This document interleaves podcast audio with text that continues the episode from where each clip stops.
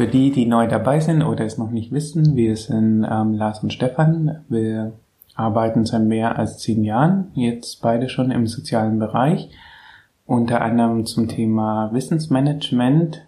Und dabei haben wir gemerkt, dass spannend wird es immer dann, wenn jemand aus seinem Alltag erzählt, so spannende Geschichten, die einem vielleicht im Gedächtnis geblieben sind, wo man irgendwie nicht gleich eine Lösung wusste, wo man ein bisschen drüber nachgedacht hat, wo es vielleicht auch keine richtige Lösung gab. Wir sind eben, dann dachten wir, okay, diese Geschichten sammeln wir mal. Vielleicht passt das auch gut als Podcast. Deswegen heute eine neue Episode von Social Expert und zu Gast ist heute Florian, Heilerziehungspfleger, Schrägstrich Erzieher, Schrägstrich Koch. Und Integrationserzieher. Aber ah, vielleicht kannst du auch uns erzählen, wer du bist, Florian. Mein Werdegang ist, ich bin gelernter Koch Danach habe ich Zivildienst gemacht und habe da äh, mit Behinderten in der Werkstatt gearbeitet und das hat mir so viel Spaß gemacht, dass ich gesagt habe, ich werde jetzt Heilerziehungspfleger. Habe das über Jahre hinweg dann auch mit schwerst Mehrfachbehinderten gemacht und bin dann irgendwann, nachdem ich nicht mehr konnte, auf die Erzieherschiene gewechselt. Mhm. Und arbeitest jetzt in der Kita? In einem Kinderladen. Im Kinderladen. Also eine kleine Kita. Hm, was unterscheidet ein Kinderladen vom, von einer Kita? okay. das ist halt, also eine Kita, also für mich selber ist eine Kita wirklich äh, irgendwas Größeres, wo halt mehrere Gruppen sind und mhm. mehr als halt vier, fünf Erzieher. Und ja. Also wir haben halt mit 20 Kindern und das ist halt für mich ein Kinderladen. Also da ist der Elternkontakt viel, viel kompakter und mhm. Du hast vorher schon gesagt, du bist genau da angekommen, wo du eigentlich immer hin wolltest. Genau. Warum der Umweg? Warum der Umweg? Weil ich, weil für mich früher, als ich für mich die Wahl stand, was wirst du nach der Schule, war Erzieher nicht wirklich eine Option, da es da nicht wirklich viele Möglichkeiten gab.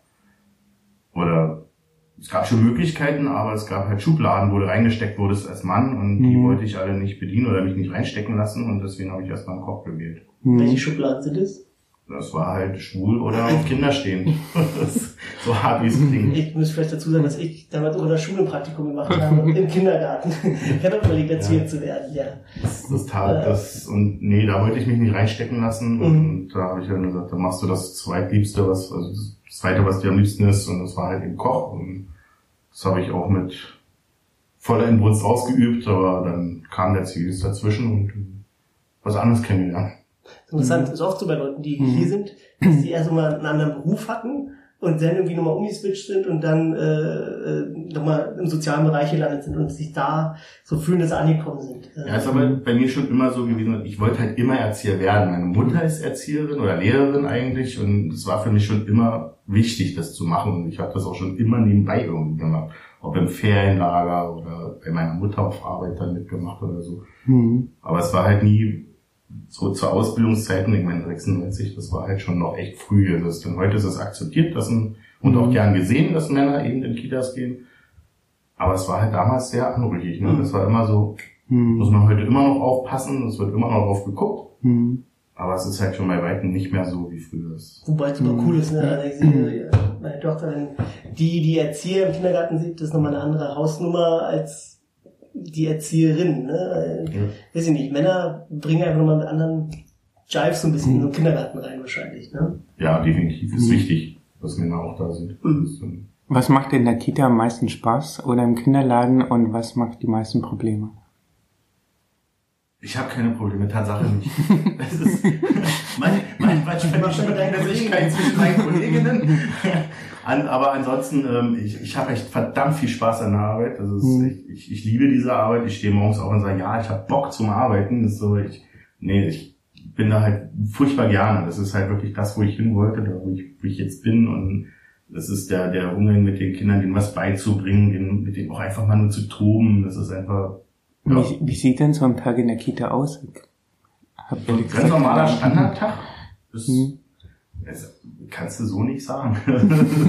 das, ist, halt, du gehst halt, also vor allem wir, dadurch, dass wir halt nur in Kinderladen sind und sehr klein sind, gehen sehr individuell auf die Kinder ein. Das ist in großen Gruppen, also wir haben halt nur 20 Kinder, mit 30 Kindern mhm. gibt das nicht mehr. Mhm. Das ist dann, und wir sind halt auch viele Erzieher. Das ist dann, wir sind fünf, sechs Erzieher. Das ist, dann, wenn wir alle da sind, dann können wir uns halt wirklich Zeit nehmen für die Kinder. Ne? Sechs Erzieher für 20 Kinder. Genau. Das dann, da können wir uns wirklich Zeit nehmen. Ist das viel oder ist das wenig? Wir haben sehr guten Schlüssel. Hm. Das dann, wir haben eine altersgemischte Gruppe von 1 bis 6. Ähm, ja, genau. Wir können uns halt in Zeit nehmen und ähm, wenn ich jetzt sehe, ein Kind interessiert sich für dies, das und jenes, dann kann ich mich mit denen eben rausnehmen und gucken, sind da noch zwei, drei Kinder, die sich auch dafür interessieren, dann mache ich das eben auf dem Tag. Ich sehe, die wollen eben mit Knete spielen oder fragen, einer fragt mich, dann nehme ich mir zwei, drei Kinder und wenn die das auch wollen, dann machen wir das. Und wenn die das Mhm. nicht wollen, ja, dann gucken wir mal, was sie dann eben so wollen. Dann klar haben wir auch feste Termine wie Gartenschule oder Musik, Musikerzieher, der dann auch jetzt demnächst mal vorbeikommen möchte oder so. Das macht man auch. Wir gehen hin und wieder mal ins Theater oder so. Hm. Aber so einen ganz festgesetzten Tagesablauf haben wir gar nicht. Also, also es sei denn, Frühstück mit der Abendbrot ist das festgesetzt. Abendbrot nicht, aber Snack. Habt ihr den, den zum Beispiel irgendwie Konzept haben, nachdem ihr arbeitet in der ja, Familie? an, angelehnt an Montessori arbeiten wir. Mhm. Das ist dann, also, hilft mir das selbst zu tun. Das ist dann, also, die Kinder können sich halt wirklich selbst frei entfalten und, und testen und tun. Und wenn sie nicht weiter wissen, dann sind wir ihnen als Ansprechpartner da und, und helfen denen dann und geben dann Denkanstoß. Wir machen, arbeiten nicht rein Montessori. Hm. Das war für uns jetzt so nichts, da brauchst du auch unendlich für die Weiterbildung. Das, sind sehr gute Ansätze und davon ziehen wir uns halt das Beste raus, was für uns das Beste ist und Mhm. geben das mit in die Gruppe rein. Und Vorher war es ja in einem klassischeren Kindergarten, kann man so sagen. War das ein großer Umbruch? Also Ja, der Wechsel von ist ein ganz klares Konzept der Kindergarten. aber, aber arbeitstechnisch definitiv, ja. Mhm. Arbeitstechnisch definitiv, weil jetzt habe ich Zeit für die Kinder, die hatte ich vorher nicht. Mhm. Und warum nicht? Was musstest du? Dokumentation, sag ich dann nur. Das in dem, bei dem Träger, wo ich vorher gearbeitet habe, ist halt sehr viel zu dokumentieren. Das ist, du bist unwahrscheinlich viel am Schreiben und schreiben, nachher schreiben, vorher schreiben, währenddessen beobachten. Gut, mache ich jetzt auch, um halt die Sachen zu machen, die man eben machen muss. Aber ich muss jetzt halt keine Bildungs- und Lerngeschichten schreiben und dann immer gucken, was macht das Kind gerade? Und, und dann das alle aufschreiben und so. Das ist so, da habe ich keine Zeit, mich um das Kind zu kümmern. Mhm. Das ist dann, klar kann ich das Kind sich selber aber erst noch Fotos machen und dann was schreiben. Das, aber das ist nicht Sinn und Zweck. Also das ist nicht mein Sinn der Arbeit. Also ich will mich ja mit dem Kind beschäftigen und nicht Für wen hast du denn da dokumentiert? für wen? Ja. Außenwirkung. Das ist Mhm. auch so, so blöd, wie es jetzt klingt, das Außenwirkung. Das ist, ja, es ist für die Eltern schön, wenn sie sehen, mein Kind hat hier eine Bildungs- und Lerngeschichte, das habe ich gelernt und das kann ich machen. Das, aber wie gesagt, wir haben nur wenige Kinder und wenn ich jetzt mit den, wenn unser Kind ab, ein Kind von uns abgeholt wird, ich habe halt Zeit mit den Eltern zu reden. Mhm. Hm. Da kommt es auch mal vor, dass ich eben 10, 15 Minuten einfach nur so zwischendrin mit den Eltern rede. Und wenn die dann sagen, dann will ich mehr wissen, dann mache ich einen Termin auf den nächsten Tag und dann reden wir eben eine Stunde oder zwei. Hm. Das war vorher nicht möglich, überhaupt nicht. Das ist ja auch nett, ne? So, unsere Kinder sind ja dabei bei- in deinem ehemaligen Kindergarten. Und wenn man so ein Potpourri heißt es, ne? Pot Portfolio. Portfolio. ein Potpourri der guten Laune. Äh, Portfolio sich anguckt. Das ist ja auch nett, wenn man sieht, ne? Das ist Aber- schon schön. Aber Das so ist, die, es ist halt unwahrscheinlich viel Arbeit. Genau, das glaube ich auch, ne, weil die Erzieher schreiben wirklich mega viel runter und Mhm. woher haben wahrscheinlich den Anspruch, besonders nett zu machen oder gut zu machen. Hast ja, du ne? willst ja, dass was übrig bleibt. Das sollen die Kinder ja mit nach Hause nehmen Mhm. oder die Eltern und dann nachher dann irgendwie beim 18. Geburtstag den Kindern auf den Tisch klatschen. Ja, ne? Das ist, es, es braucht nachher keiner außer die Eltern. Die, Schule interessiert's nicht. Mhm. Und ich habe die immer gelesen, das ist wirklich schön. Ja, das ist ja auch- wenn man überlegt, wie viel Zeit da reinfließt, Ja, es ist nicht, es, es hat einen Sinn. Es ist Ja. definitiv klar, wahr und auch schön, aber es ist halt unwahrscheinlich viel Arbeit und Zeit, die da reinfließt, die du eigentlich am Kind verbringen könntest. Mhm. Jetzt sagt dein Träger, ja, dafür kriegst du ja mittelbare pädagogische Arbeitszeit einge- eingeteilt. Da musst du nicht am Kind arbeiten, da kannst du dann dich zurückziehen und das machen. Willst du das? Nee, machst du das also zu Hause. Mhm. Und das ist dann Zeit, die nicht bezahlt wird. Das dann Ja. mache ich jetzt auch, aber äh, ist mir egal. Vorher war es mir nicht egal. Mhm. Das, Ist das jetzt eine integrative Kita oder was davor? es gibt ja gar keine Kitas mehr, die nicht integrativ sind. Nee, Nee. jede Ah. Kita ist Jede, eine, jede Kita ist in, in der Integrationskita. Also es gibt ja keine Kitas, die sagen, wir nehmen jetzt kein Kind auf, was irgendwo ein Handicap hat. Hm. Habt Aber ihr ein gibt Kind den- mit Handicap in, in der Gruppe? Ja, haben wir. Und wie ist das? Naja, wir kennen den, den kleinen Mann ja seit, seitdem er da ist, dann, seitdem er eben ein Jahr alt ist und es hat sich dann halt rauskristallisiert. Wir sind halt mit dem gewachsen und mhm. sind dann dabei gewesen und, oder sind dabei, den Integrationsstatus für den zu beantragen und es ist nichts, nichts anderes. Also es ist mhm. halt, ja, da braucht ein bisschen mehr Aufmerksamkeit und ein bisschen mehr eins zu eins und aber es ist, also eins zu eins Betreuung ist ein Kind, eine Erzieherin. Mhm. Aber es ist nichts anderes als mit anderen Kindern auch, weil die fordern ja auch ihre Aufmerksamkeit. Mhm. Ja, und ich als Integrationserzieher weiß dann eben auch, wie kann ich das Kind irgendwo doch gezielt fördern, was muss ich mit den Eltern machen, damit es einen Integration, Integrationsstatus bekommt. Mhm. Das ist, ja, das ist eigentlich nicht anders als mit normalen Kindern, mit so Kindern umzugehen. Die sind ja hm. Sind ja auch normale Kinder. Sind ja normale Kinder, nur dass halt eben ein Handicap haben. Ja. Und selbst das ist bei einigen Kindern so, dass es sich irgendwann verwächst. Also es ist dann, ja. klar gibt es Kinder, die, die bleiben so und gehen dann eben auch in, nachher in der Förderschule, die es ja auch nicht mehr so gibt.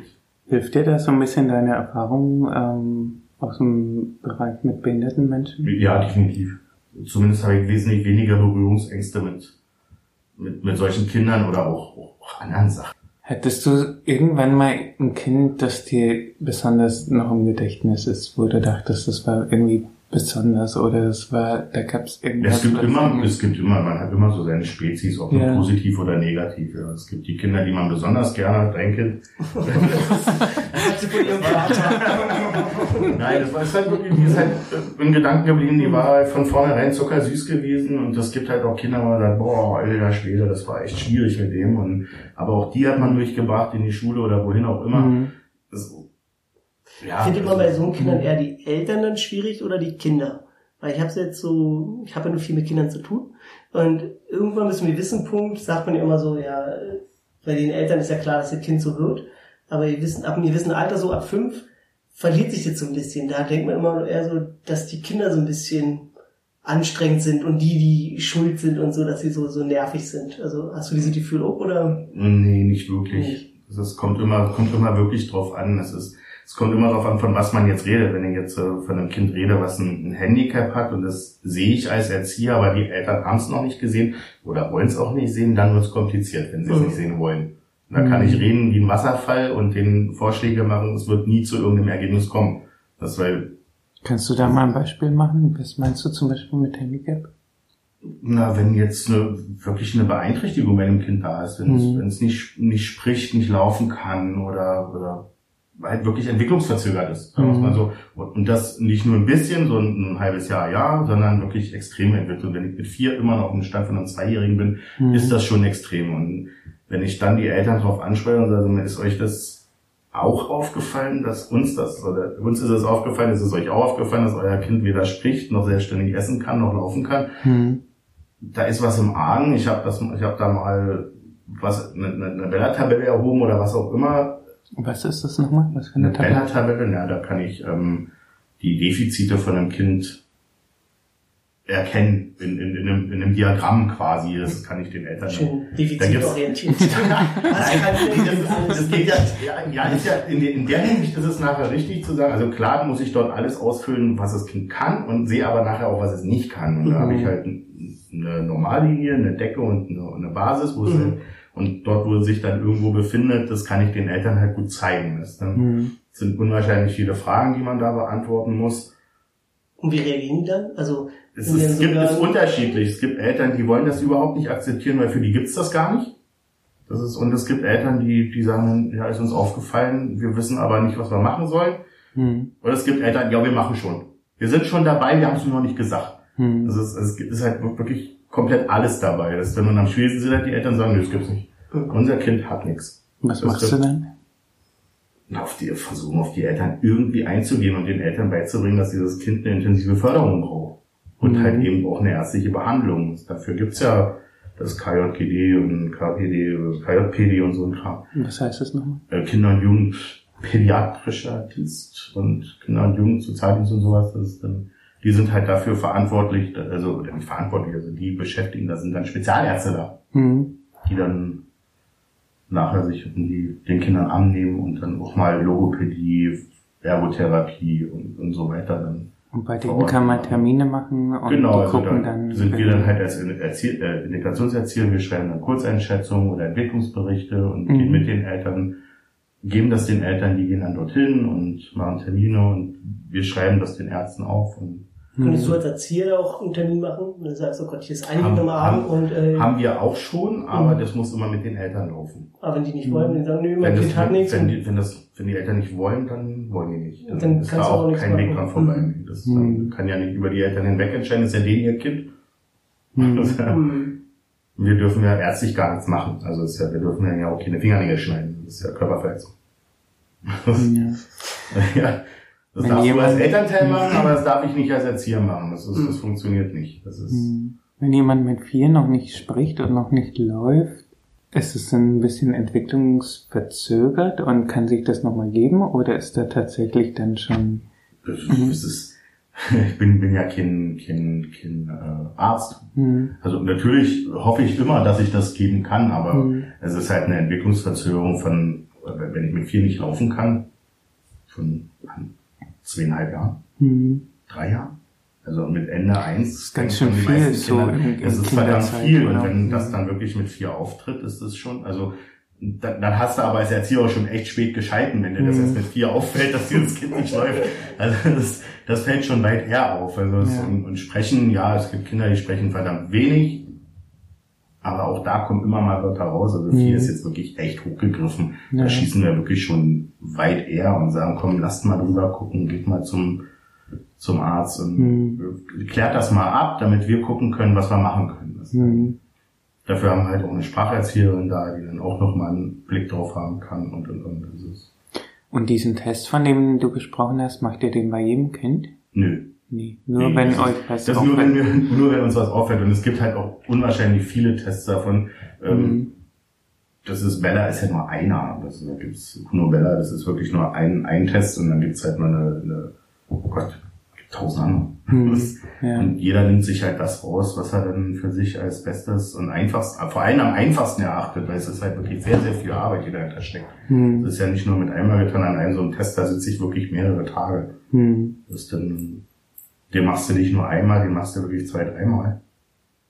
Also ist eigentlich so ein Test, um rauszufinden, wo steht eigentlich ein Kind im Vergleich zu anderen. Ja, wo steht das Kind jetzt? Also das, dieser Test sagt ja nicht mehr aus, als dass es gibt dieses Standardkind. Hm, Das muss es können, das Kind. hm, Und dann mache ich diesen Test, beantworte diese Fragen, beantworte, also und gebe dem Punkte und diese Punkte rechne ich dann um und das setze ich alle irgendwo in eine, in eine Tabelle rein hm, und zeichne da meine Striche und dann sagen, sagen mir die Striche, okay, da ist irgendwo Handlungsbedarf oder eben auch nicht. Und hm, das mache ich einmal, da steht da vielleicht noch, da ist Handlungsbedarf und dann mache ich das halt, wenn nicht zwei, drei, vier Monate später und dann sieht das schon wieder ganz anders aus. Kann, Dann ist es nur eine kleine Entwicklungsverzögerung, das hat es wieder aufgeholt. hm, Und dann hast du aber ein anderes Kind, das ist noch weiter abgesackt. hm, Und da musst du dann anfangen zu schalten. ja.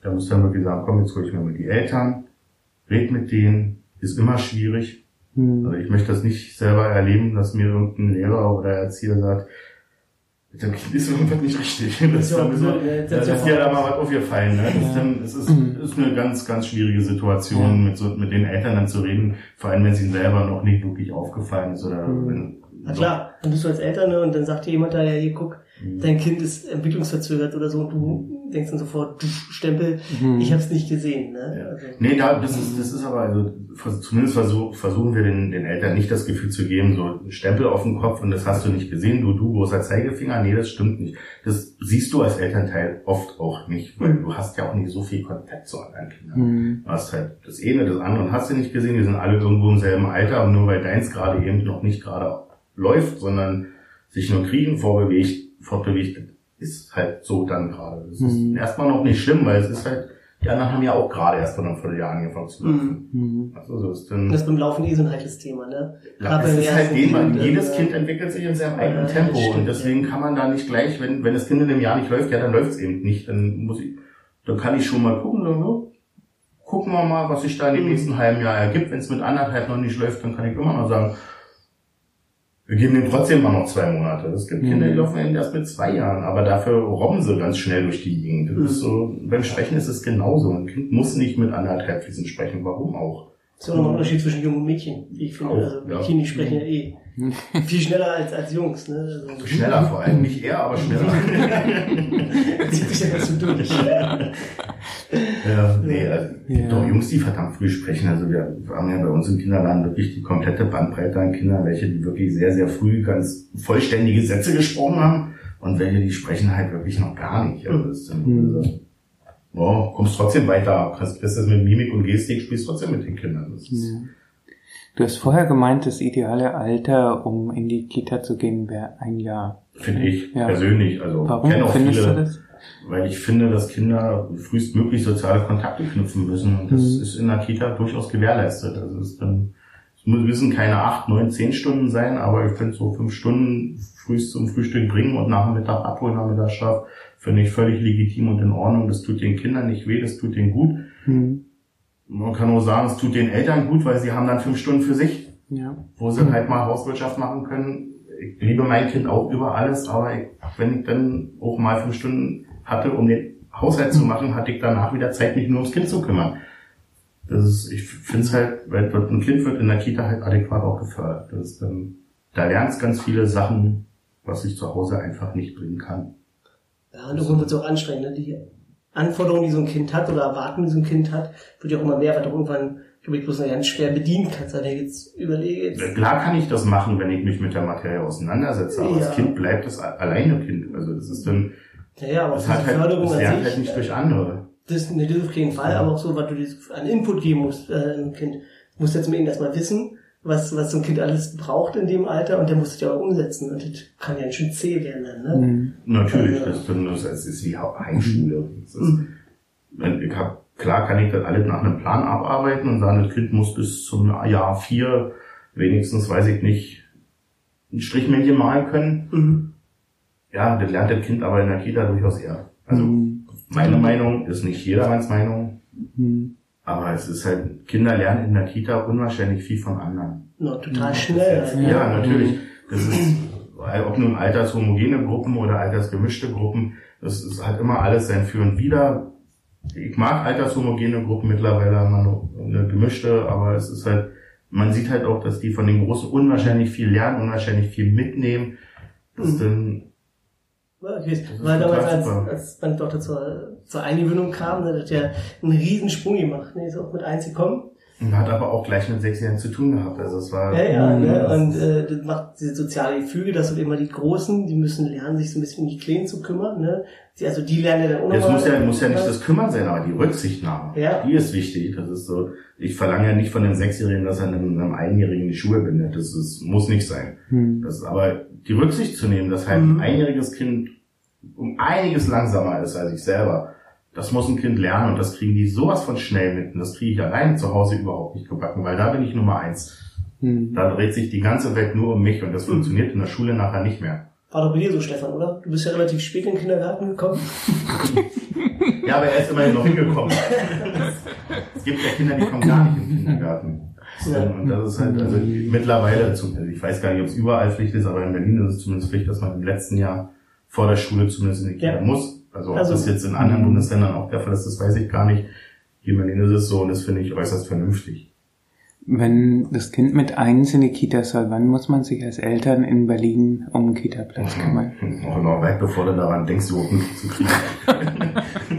Wenn du jetzt, wenn du jetzt Single bist, beantrage jetzt schon mal einen Kindergartenplatz. Es ist, es ist ganz, ganz heikel, dieses Thema. Es, es gibt unwahrscheinlich viele Kinder, unwahrscheinlich wenig Kita-Plätze. Es ist Hm. wirklich, die sind alle voll und belegt bis sonst wohin an und Knips. Es ist ein, ein an, ja, teilweise musst du dich anbiedern als, als, äh, oder merke ich ja selber, wir bekommen ja jeden Tag zig Anrufe Hm. und die Eltern biedern sich an und, und wollen und tun und kommen und sind, sind so und wir machen und wollen wir gar nicht. Das ist dann, wir nehmen sie alle auf eine Bedarfsliste auf und wenn wir Platz haben, telefonieren wir die runter, laden die ein, gucken, ob passen die zu uns, passen wir zu denen und Hm. dann kommt es auch zu einem Vertrag. Aber es ist halt wirklich so, dass habe ich schon gehört, dass Eltern teilweise wieder in der Wohnungsversion mit dem Kuchen zur, zur Kita gehen, um Hm. dort einen bestmöglichen Eindruck mit dem Geschenk zu hinterlassen. Und Hm. Du, ich hatte einen, das darf nicht sein. einen Aufnahmefragebogen, da wurde gefragt, wie ich mich einbringen kann in den Kindergarten. Na klar, aber mit einer 40-Stunden-Woche bringt ja gerne noch ein. Ja, noch, ich könnte ne? noch einfach eine Kürzen vielleicht oder so. Also, ja, da wurde schon so, ist, schon erwartet, dass man irgendwas macht, ne? Und ich meine, ja, es, ist von, es, ist, es ist von so her nicht verkehrt. Also, okay, bei Festen und Feierlichkeiten nehme ich mir mal, weiß ich nicht, zwei Stunden weniger arbeiten und sowas. Mhm wenn ich sowas gezielt machen möchte, nehme ich halt einen Elterninitiativkindergarten. Da muss ich meine Initiative zeigen, da muss ich mit Kochen, Putzen und vielleicht auch mal Kinder betreuen. Aber in einer normalen Kita finde ich das echt abübertrieben. Also Wie fändest du, wenn, wenn ihr nicht mehr die Kinder aussucht, die zu euch kommen, sondern wenn es zentral geregelt wäre? Fände ich doof. Echt? Ich finde sogar ja. super cool. Nein. Äh, du, du für Fall. die Eltern so Ja, das würde für die Eltern extrem viel Stress gehen, aber. Und die sagen so, Lars, da, euer Kindergarten. Mhm. Ja, und jetzt kommst du mit den Erziehern nicht klar und dein Kind auch nicht. Nur dann wechsle ich nochmal. Ja, das funktioniert ja dann nicht mehr. Naja, da gibt es vielleicht noch eine andere Möglichkeit, aber. Jetzt hast du aber, jetzt hast du aber so einen Kinderladen wie uns, wo wir uns vorher gegenseitig beschnuppern und wir sagen, ey, wir passen zusammen. Mhm. Und dann nehmen wir euch. Und das passt dann eben auch die nächsten fünf Jahre. Aber kann es denn so schlimm sein, dass die Erwartungen so weit auseinandergehen, ja. dass man sagt, Nee, das ja. passt überhaupt nicht. Kann es sein. Kannst du. Hast du gehabt, oder? Sein. Ja, hab ich gehabt. Wieso Vater das, das, das ist einfach, das ist das soziale Gefüge und Gefälle, also das ist Welche so. Erwartungen haben die Eltern gehabt? Na, gar keine. Und äh, haben sich auch nicht gekümmert. Und es war denen alles schnutzpiep egal, ob das Kind ist irgendwo acht Stunden am Tag oder neun. Mhm. Das ist so lange wie möglich. Früh um sechs bringen und abends um 18 Uhr abholen. Und, ne? Okay. und wenn du dann keine vernünftige Elternarbeit leisten kannst, dann, und die finde ich echt wichtig, also auch mit wichtig. Das ist dann, dann stehst du da. Dann, Was habt ihr mit denen gemacht? Habt ihr die dann irgendwie? Dann ziehst du durch. Das geht ja, in dem Endeffekt geht es ja ums Kind und nicht um die Eltern. Mhm. Dann, wenn ich keine Elternarbeit leisten kann, ja, dann mache ich das, was sein muss. Dann mache ich halt Dienst nach Vorschrift in der Hinsicht und das Kind versuche ich halt irgendwie zu appen, irgendwie, irgendwie ein bisschen hochzuziehen und sagen, komm, so musst du nicht werden. Weißt du? ich versuche dich, ich, ich versuch dich jetzt irgendwie auf einen anderen normalen Weg zu bringen. Du musst nicht wirklich, äh, weiß ich nicht, so, dir muss nicht alles egal sein. Du kannst halt wirklich, sei du selbst, weißt du, weißt du. Es ist halt, dann hast du halt auch, du hast auch die Übereltern und äh, typische Helikoptereltern und so, das wird dann nochmal das. Will ich die jetzt wirklich bei mir haben? Jetzt permanent nicht beobachten und gucken? Mhm ich meine, ich mache ja nicht falsch, aber will ich mich immer beobachtet fühlen? Nee, will ich nicht. Mhm. Das, äh, ich will ja auch mal, man, man schimpft nun mal auch mit Kindern. Das dann, und wenn jetzt ein Elternteil hinter dir steht und durch die Glasscheibe guckt, willst mhm. du das? Nee, willst du nicht. Ja. Will ich auch unbefangen machen können. Das dann, ja. wenn, ich, wenn ich mit einem Kind schimpfe, dann hat das einen Grund. Das so die Balance zwischen Engagement und auch mal loslassen und mal das, das Kind. ist wichtig, dass man loslässt sein mhm. eigenes Kind, das will ja auch wachsen und gedeihen. Mhm. Ja, ich muss meinem Kind die Möglichkeit geben, groß zu werden. Das funktioniert nicht, wenn ich es immer umklammere. Mhm. Es kriegt ja von ganz verschiedenen Menschen unterschiedliche Dinge auch mit, die man vielleicht als Eltern. Das vergessen so. halt viele Eltern, dass wir halt, wir sind halt, wir sind ein Teil von den Kindern. Und ich persönlich sehe halt so, die Kinder sind acht Stunden am Tag bei uns, wenn wir jetzt mal so ein typischer Kindergarten, mhm. das ist ein Großteil ihres Tages. Mhm. Also und da muss halt das mit den Eltern stimmen, das muss mit dem Kind stimmen. Mhm. Und ich kann mit einem, weder mit Eltern noch mit einem Kind arbeiten, wo ich merke, da ist eine Abneigung. Mhm. Das funktioniert nicht. Und ich weiß ich nicht, diese Menschen kennen das, scheine ich mir mal selber zu, dass ich das relativ zügig merke, ob ich mit jemandem kann oder nicht. Mhm. Und da reicht halt eben auch so eine halbe, dreiviertel Stunde Vorstellungsgespräch. Mhm. In Anführungsstrichen Vorstellungsgespräch, aber so ein Kennenlerngespräch, mhm. wo ich den Eltern erkläre, was machen wir, was tun wir, in welche Richtung geht's also wenn man dann merkt, okay, funktioniert so nicht, kommt nicht rüber, die mögen mich nicht, ich mag die nicht, sucht euch mal lieber was anderes. Und das ist auch in Ordnung so. Also für mich persönlich. Mhm. Dann, ja, es ist für die Eltern nachher doof gelaufen, weil sie hätten, haben dann immer noch keinen Kita-Platz, aber es bringt auch nichts, wenn die Eltern sich nicht glücklich finden, das Kind schon gar nicht. Ja, das stimmt. Wobei ich immer finde, dass man sich wahrscheinlich irgendwie so arrangieren kann, aber wahrscheinlich denke ich da ein bisschen zu, ja, aber du darfst zu kurz oder ja, zu aber denk, denk mal von dir aus, was ist denn, wenn du merkst, also wenn du mit dem Erzieher deines Kindes überhaupt nicht klarkommst, das spiegelt sich immer aufs Kind wieder.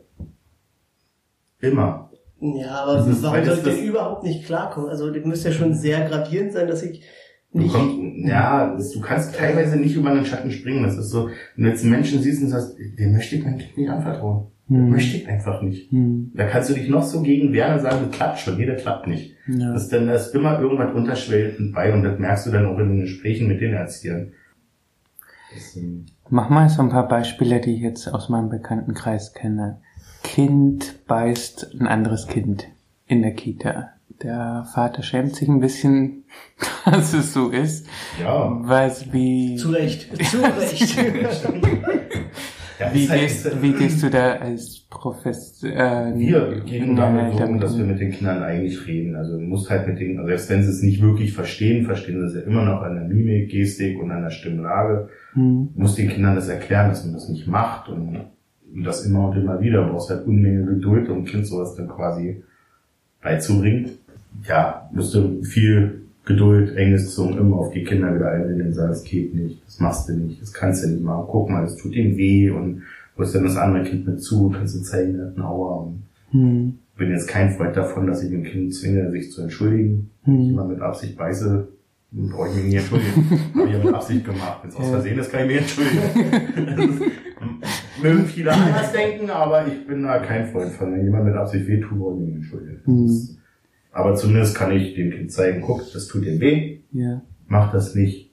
Das ist nicht schön. Und das eben immer wieder Immer mit und immer Geduld. wieder, ja. Das Mhm. dauert halt seine Zeit. Und irgendwann macht das Klick und dann funktioniert das auch. Ja. Wie es bei nicht essen wollen? Immer wieder anbieten. Hm. Was anderes bleibt nicht übrig. Wenn du weißt, was das Kind isst, kannst du dann auch mal erst das normale Essen anbieten und dann das Lieblingsessen, wenn du es hast und kannst. Hm. Also, wenn es dann weiße Brötchen sind, dann immer ein weißes Brötchen irgendwo parat haben. Wenn nichts da ist, ja immer gucken, wie kann ich es dem Kind dann schmackhaft machen. Und wenn das Kind halt, weiß ich nicht, drauf steht, wenn ich auf die Nudeln tonnenweise Ketchup klatsche, ja, dann mache ich da den Ketchup drauf. Ist mir egal, ob das ist irgendwas, irgendwie Hm. immer mit den Eltern reden, das ist ganz wichtig.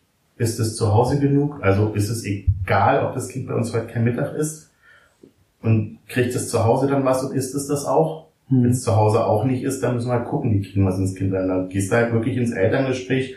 Wenn es zu Hause nicht ist, bei uns nicht ist, dann müssen wir halt noch einen Profi dazuziehen. Ne? Also einen Psychologen, Ernährungsberater, sonst irgendwas. Also wir sind halt dann eben auch in Anführungsstrichen nur Erzieher. Hm. Dafür gibt's aber ganz viele andere Fachkräfte, ne, die wir dann zu Rate ziehen können. Was heißt, wenn das Kind, wenn die Eltern sagen, ja, zu Hause ist beim Kind, alles cool. Vertraue ich den Eltern. Ja, ja. Also, aber dann, dann machst du nicht so viel Heckmeck beim Essen und dann. Muss man auch nicht, dann biete ich dem Kind das immer wieder an. Also ich lasse es zum Beispiel dem Kind, das Kind auch selber das Essen aufführen, zu sagen, guck mal, such dir doch aus, was du möchtest. Mhm. Wenn du nur Nudeln möchtest, isst du eben nur Nudeln. Wenn du nur Kartoffeln willst, isst du nur Kartoffeln. Wenn du jetzt Bock hast, nur Käse oder Soße zu essen, mach das eben so. Mhm. Das dann und irgendwann sagt man, okay, wenn du nur Soße isst, hau ich eben eine Nudel als Kosterhaps mit rein oder daneben oder wie Mhm. auch immer. Ne? Das dann hält ja jeder auch anders. Wir sagen, es soll halt von allem was auf dem Teller sein. Kann eine riesen Lücke zwischen sein, soll auch. Die sollen ja das essen, was sie wollen. Aber wenn dann nachher die Nudel in die Soße rollt und die essen die Nudel mit und merken, hey, es schmeckt doch, Ja, dann ja. hauen sie das nächste Mal den Teller voller Nudeln. Haben wir auch schon oft genug gehabt. Also es passt doch. Also es ist, auch das erfordert unwahrscheinlich viel Geduld. Und, äh, muss man sich halt auch mal umdrehen, tief durchatmen und sagen, schon wieder. Die braucht man wahrscheinlich eh in der Arbeit mit Kindern mega viel Geduld, Ja, oder? definitiv. Also, ich zu höre, also, es ist jeden Tag eine neue Herausforderung und das macht halt auch so unwahrscheinlich viel Spaß. Gibt es manchmal so Kinder, die ein bisschen außen vor sind? Gibt's mit Sicherheit. Muss, muss man vermeiden, also versucht man auch immer zu vermeiden. Aber es ist, da bist du nicht vorgefallen, mit Sicherheit nicht. Es gibt immer Kinder, die hinten irgendwo runterfallen. Hm. Das ist dann, das ist mal das eine, mal das andere. Und es gibt definitiv auch Kinder, die immer hinten runterfallen, weil sie total unscheinbar sind. Hm. Kommt bei uns Gott sei Dank nicht vor, weil wir halt wirklich viele Erzieher sind, die halt auf alle ein Auge haben können, weil wir wenig Kinder haben. Aber ich denke, bei großen Gruppen, wo wirklich nur viel, wenig Erzieher sind, wenn da zwei Erzieher auf, weiß ich nicht, 30 Kinder kommen oder 20, dann ist das schon durchaus möglich. Das dann, Hm. also es ist mit Sicherheit in vielen Kitas an der Tagesordnung, dass dein Kind hinten runterfällt. Wenn sich da viele angegriffen fühlen werden, Ja. das ist bei uns nicht so, doch, es wird so sein. Also es ist, es ist mit Sicherheit so, weil du kannst nicht auf jedes Kind ein Auge werfen, vor allem nicht, wenn du Kinder hast, die irgendwo einen erhöhten Förderbedarf haben. Hm. Das, da fallen dann die Kinder, die zum Beispiel clever sind, einfach hinten runter. Das ist dann, weil du kümmerst dich um die Kinder, die den Förderbedarf haben. Oder du hast verdammt schlaue Kinder, um die kümmerst du dich, dann fallen die anderen hinten runter. Oder es sind die ganz normalen Mitläufer. Hm. Wo du dann guckst, ja, die beschäftigst du so, die so und vergisst aber das Fördern. Oder fordern. Das Fördern machst du, aber fordern tust du nicht. Ist schwierig. Also es, gibt's immer wieder, man versucht es zu vermeiden und das versucht auch jeder Erzieher zu vermeiden. Willst du auch nicht haben, ne? Du willst ja, auch nicht, das willst du nicht, du anvertraut willst- hast, genau, das sagst du, Das willst du nicht und ich kenne auch keinen Erzieher, den, also den ich, äh, die ich kenne und ich kenne eine Menge davon, die das irgendwie, ich sag mal, in Ordnung finden würden, ein Kind irgendwo hinten runterfallen zu lassen. Die sind alle dabei und zu sagen, nee, das machen wir nicht, das wollen wir nicht. Mhm. Das passiert. Aber das versuchst du irgendwie andersrum dann auch wieder aufzufangen, wenn du dann irgendwie dein Kollege sagt, du, hast schon lange nichts mehr mit dir gemacht. Hm. Stimmt, hast du recht, ja. Müssen wir mal drehen, ist mir nicht aufgefallen.